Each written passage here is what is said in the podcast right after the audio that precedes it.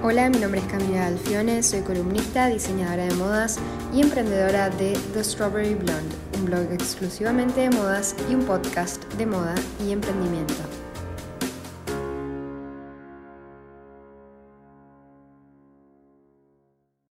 Hoy estoy con Fede Bordaberry, ella es estudiante de periodismo, trabaja en radio, en prensa escrita y es emprendedora de Novela Montevideana, un proyecto literario con el objetivo de construir la primera novela escrita por una ciudad entera. Muy bienvenida, Fede. Hola, Cami, gracias. Un placer tenerte bueno, en mi podcast. Eh, antes de arrancar, te quería preguntar de qué signo sos. Soy de Géminis. De Géminis, wow. Hay muchos periodistas eh, de Géminis, ¿no? Hay muchos, me lo han dicho. Sí, ¿no? qué curioso. Em, bueno, Fede, contanos para arrancar de qué se trata esta novela escrita por toda una ciudad. Sí, bueno, en realidad la idea viene de ahí, de que lograr que toda una ciudad escriba una partecita de una novela y generar un proyecto cultural en el que todos seamos parte y que, ¿no? y demostrar eso, que cualquier uruguayo, en realidad montevideano en este caso, eh, puede escribir. ¿Tiene que ser sí o sí de Montevideo o puede ser eh, la idea es que sea montevideano no porque excluya a nadie, sino porque me enloquezco, sino porque es demasiado para editar. claro, claro, claro. Un país entero ya es como mucho más. Claro, por ahí para un próximo. Perfecto. ¿Y cómo se te ocurrió esta idea? ¿Cómo fue el, el punto, cómo fue que decidiste llevar esta idea a cabo además, ¿no? ¿Cómo arrancaste? es un momento, fue un momento rarísimo, loquísimo. Eh, yo había ido la noche anterior a un concierto con un amigo y él había dejado la billetera en, mi, en el bolsillo de mi campera sin que yo me diera cuenta y parece que él tiene un pendrive en esa billetera y se cayó dentro del bolsillo. Y yo nunca me enteré.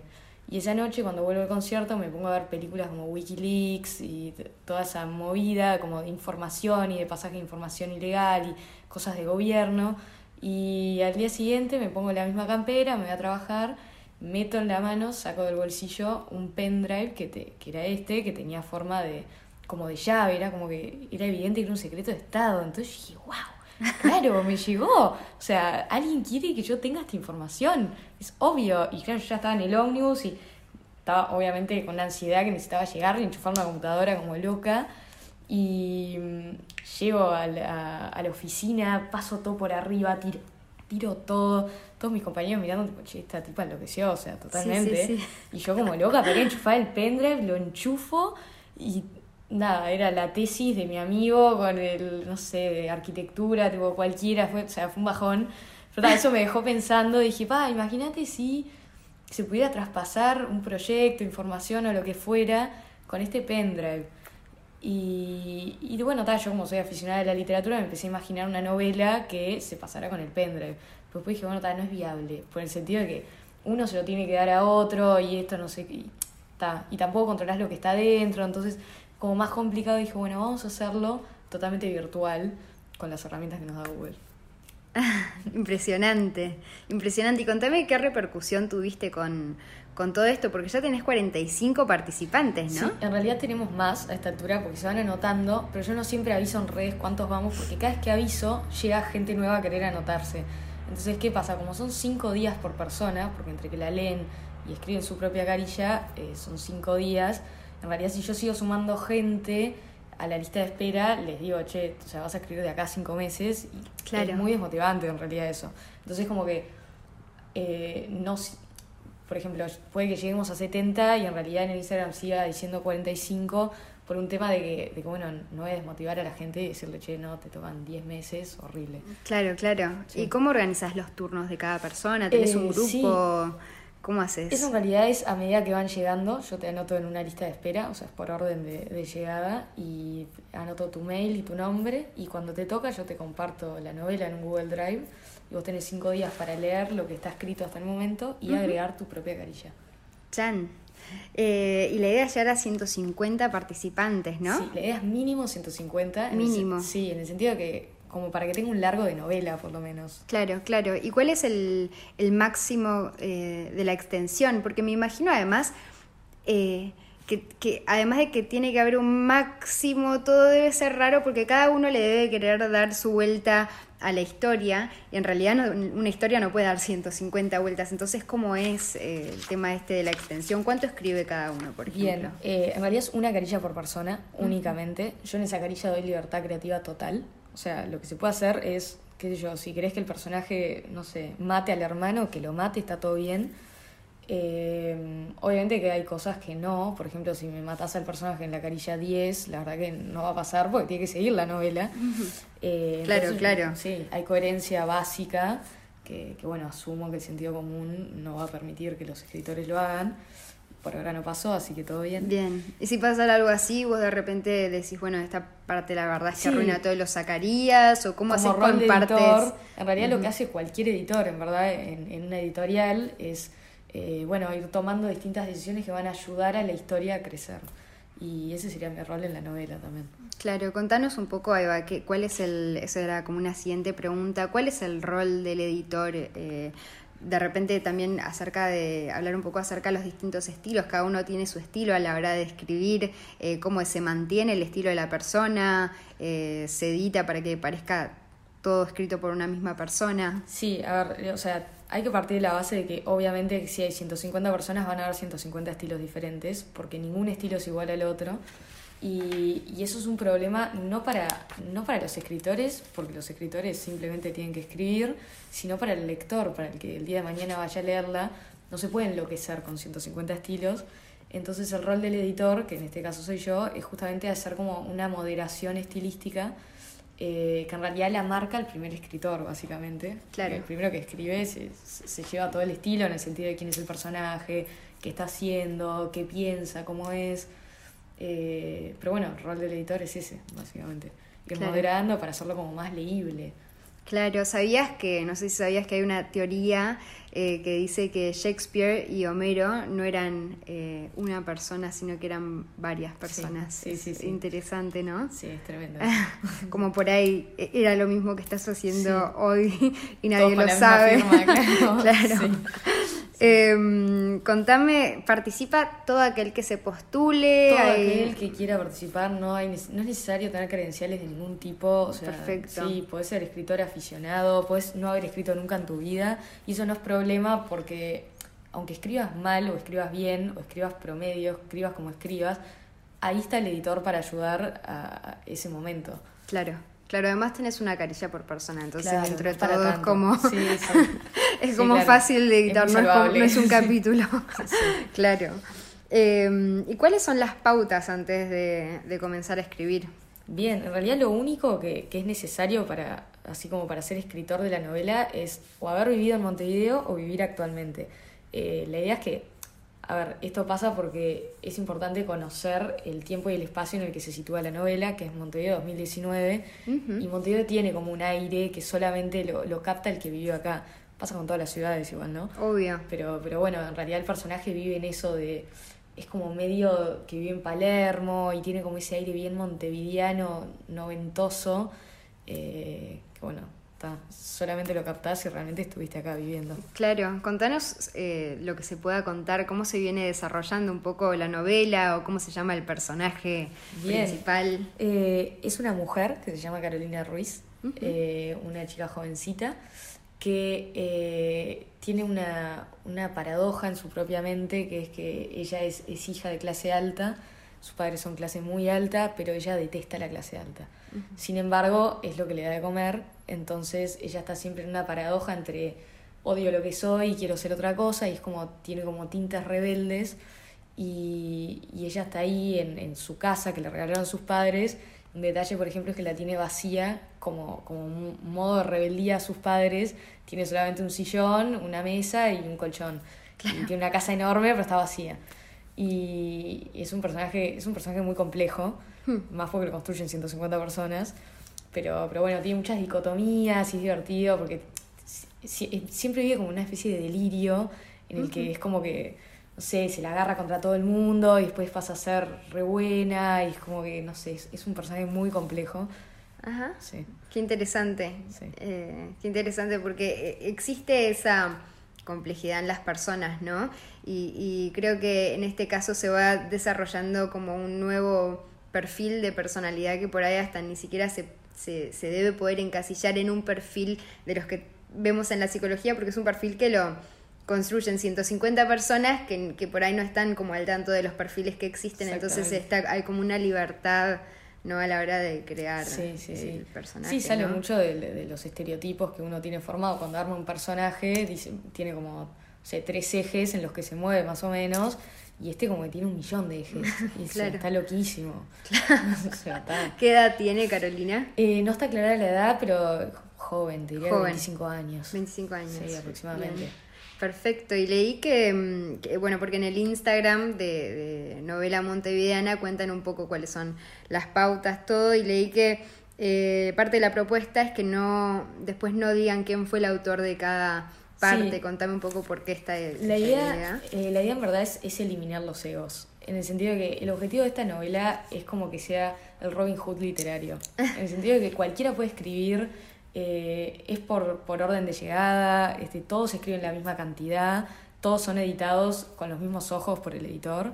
Eh, y no se dice quién escribió qué carilla por un tema de egos, para sacar egos, como por ejemplo yo escribí esta parte, esta parte está mejor que la otra, no es la idea. La idea es que sea de todos y que cada carilla sea de todos y que ninguna sea de nadie. Claro, y después van a figurar los que participaron. Sí, los colaboradores obviamente aparecen todos los nombres, pero bueno, anda a adivinar cuál de las 150 es de él. Claro, claro, claro, espectacular. Em, ¿Y hay, eh, eh, alguna parte o, o, alguien que haya escrito que te haya sorprendido? Contame un poco acerca de las sorpresas, porque seguramente te entusiasma cuando recibís el trabajo, ¿no? Sí, o sea, es, cuando me dicen ya está pronto, es como que, bah, o sea, dejo todo y entro corriendo a ver qué escribieron y cómo escribieron. Hay algunos que me han sorprendido muy para bien y otros muy para mal. Claro. Eh, hay algunos que digo, va, bueno, está, arrancar a laburar, que también tiene su parte linda, porque porque bueno, estás ayudando a alguien que por ahí no tiene la experiencia que tienen otros, ¿no? Como a desarrollarse literariamente. Eh, vendría a ser como un coaching muy, muy chiquito, pero bueno. Claro, claro. En ese sentido sí. Eh, y pues hay otros que decís, wow, ojalá vos escribieras toda la novela, vos sos un cra y, y, entiende perfecto el estilo. Como que hay gente que hasta le edito poco a nivel estilístico, que se puede adaptar muy bien. Claro, claro, claro. Claro, porque además también alguien lee la primera parte tuya y se sabe amoldar eh, a ese estilo y creo que eso también es como una habilidad enorme, ¿no? Como identificar qué palabras por ahí repetiste mm, dos veces y, decís, bueno, eh, usa este tipo de vocabulario, ¿no? Sí, sí, sí, em, obvio. Sí, hay gente más empática en ese sentido que otra. Yo creo que la gente tiene más experiencia. ¿Está escrita en primera persona, en tercera en primera persona? Sí, sí, ¿Y cómo es el tono? El tono, wow, es muy es muy, el personaje te diría que es muy de, de ese Montevideo, ese Montevideo viejo, es una chica que toma mucho whisky, que es como que ah. escucha a Janis Joplin, eh, nada, le, gusta, le gusta, le gusta la gente, es como muy de calle, eh, no sé, es bien montevideana ella, hmm. y el estilo un poco nostálgica, ¿no? Bien como Montevideo. Bien como pasa, así y hasta ahora, por ejemplo, no es que en la novela pasen cosas así como muy marcadas, que eso bien se nota mucho en los montevideanos, que es como que típico que nuestra literatura, nuestro cine y todas nuestras artes es como muy quieta a nivel de acción y, y está clarísimo, o sea, se generó solo, pasan muy pocas cosas, es como, es más el pensamiento interno de ella eh, y todo su delirio y todo lo que va pensando y cómo va de acá mm. para allá, que lo que pasa realmente. Qué interesante, porque en realidad yo cuando pensé 150, yo soy de Argentina, nací, nací en Argentina y de repente el mismo proyecto en Argentina sería 150 cambios, cada uno querría ser el que marca el punto, el antes y el después en la novela y, de repente es súper característico como un reflejo del montevideano esa como entre comillas discreción por ahí de bueno aporto mi, mi granito de arena, pero no hago el cambio radical, ¿no? Es como sí, bueno, refleja mucho. El que hizo el cambio más grave, por así decirlo, fue el que agregó un personaje que ni siquiera como que tenía el novio del, del personaje principal, es novio novia, es como, es el amigo que aparece a veces, o sea, es como muy, muy tranquilo el, el, personaje agregado. Qué interesante, porque además eso también, que no pasen tantas cosas, creo que también da la oportunidad de desarrollar en mayor profundidad eh, cómo es el personaje, ¿no? Sí, sí, sí. Interesante. Em, bueno, ¿pensás que puede ser una posibilidad eh, imprimir la Totalmente, totalmente. Eh, estuve, estoy por estar en contacto con los de Creative Commons, Que, que, bueno, me ofrecieron gestionar toda la parte de derechos de autor, porque la idea es que cuando uno escribe para la novela, que la pieza que escribió básicamente la regale. Eh, obviamente que nadie va a cobrar derechos de autor, ni yo ni nadie. Claro. La idea es que, es que sea una pieza de la ciudad, una, pieza cultural que generó la ciudad y de ahí la idea del Robin Hood, que, nadie se lleve plata por eso, sino que sea como una donación cultural eh, ¿no? de lo que puede llegar a ser el, el montevideano. Y mm, medio romantizada la idea, pero bueno, ojalá que salga. Y sí, la idea es que se imprima, estaría buenísimo y obviamente la idea es que se imprima, pero no con una editorial detrás, en el sentido que la editorial generalmente cobra un costo por cada libro vendido, que es lógico, eh, pero la idea sería como imprimir y solamente, o sea, costear el costo de, la producción del libro. Claro. Es decir, si un libro hecho en editorial sale 100 pesos, quitar la parte editorial y que salga 60, o sea, hacerlo como muy accesible para el que quiera comprarlo. Bueno, también puede estar en Kindle. También puede estar en Kindle. Que ahí. Sí, sí, sí. Cero costo de producción. Sí, sí, lo máximo. Yo empecé a leer Kindle la semana pasada y fue como un camino de. Sí, es un placer. sí, impresionante. Em, bueno, contame qué es eh, lo que más te, te, te apasiona de esto que estás haciendo, ¿no? Que es dentro de los resultados que venís viendo. Bien, eh, no, me encanta la idea esta, o sea, que, es la que te dije, que o sea, quizás sea muy romántica, pero la idea de que todos podemos escribir, a mí, o sea, me apasiona eso, me apasiona ir caminando por la calle y pensar que quizá cualquiera de los que está caminando por ahí es el que está conectado a mi novela escribiendo y porque claro, la mayoría de la gente no la conozco, los que se anotan. Eh, me encanta ver personas y decir, wow, cada cabeza es un mundo y, y ese mundo se ve reflejado en la propia novela. Y, me parece que, que, nada, eso tiene fascinante el proyecto, que no es un escritor, son millones. Y, y nada, y demostrar que en realidad todos podemos escribir. No, que la escritura no es, no es un arte elitista, sino que es de todos y para mm. todos. Tal cual, tal cual. Eh, bueno, por ahí tenemos algún escritor o futuro escritor escuchando el podcast. Contanos cómo pueden hacer para, para participar? Bien, es muy fácil. En realidad entras o en Instagram o en Twitter, que es donde tenemos eh, redes sociales. ¿Cómo son las cuentas? Eh, la de Instagram es arroba novela montevideana y la de Twitter es arroba monte, eh, novela montevid 1. era el usuario que había. y si no, tenemos un correo de Gmail que es novelamontevideana.gmail.com y ahí me escribís yo te, o sea, yo te guío básicamente, te digo, decime tu nombre, tu correo de Gmail y si querés te explico el paso a paso, como que, eh, nada, como muy, muy personalizado. Eh, y bueno, te, te pongo en la lista de espera y yo te aviso cuando te esté por tocar y se te comparte la, novela. Perfecto. Bueno, espectacular, Fede. Antes de terminar, siempre termino mis podcasts con alguna recomendación. Eh, a vos te voy a pedir que me recomiendes algún libro, porque sos, me imagino que sos una muy apasionada lectora. Sí, sí. Bueno, la verdad que, sea, si tengo que recomendar un libro, se lo recomiendo a cualquier persona. Me parece un libro que tiene que leer todo el mundo en algún momento de su vida, que es Rayuela de Julio, Julio Cortázar. Parece que es un libro que te, o sea, te cambia la vida. Así que, bueno. Buenísimo, buenísimo. Bueno, Fede, muchas gracias. La verdad es que increíble tu, tu emprendimiento, algo diferente. Yo nunca había escuchado eh, un emprendimiento de este estilo y, cuando me contaron dije, tal, sí o sí la tengo que invitar a mi podcast. No, gracias por invitarme. Gracias y bueno, eh, obviamente cuando salga la novela en The Strawberry Blonde vamos a publicar, compartirlo, así los que escuchan este podcast después pueden estar al tanto de cómo viene el proyecto. Genial. Bueno, muchas gracias. Bueno, muchas gracias Fede muchas gracias a todos por escuchar hoy. Eh, estamos en plena época de Fashion Weeks, así que los que quieran conocer qué pasó en las últimas pasarelas pueden entrar a www.thestrawberryblonde.com que tengo artículos publicados.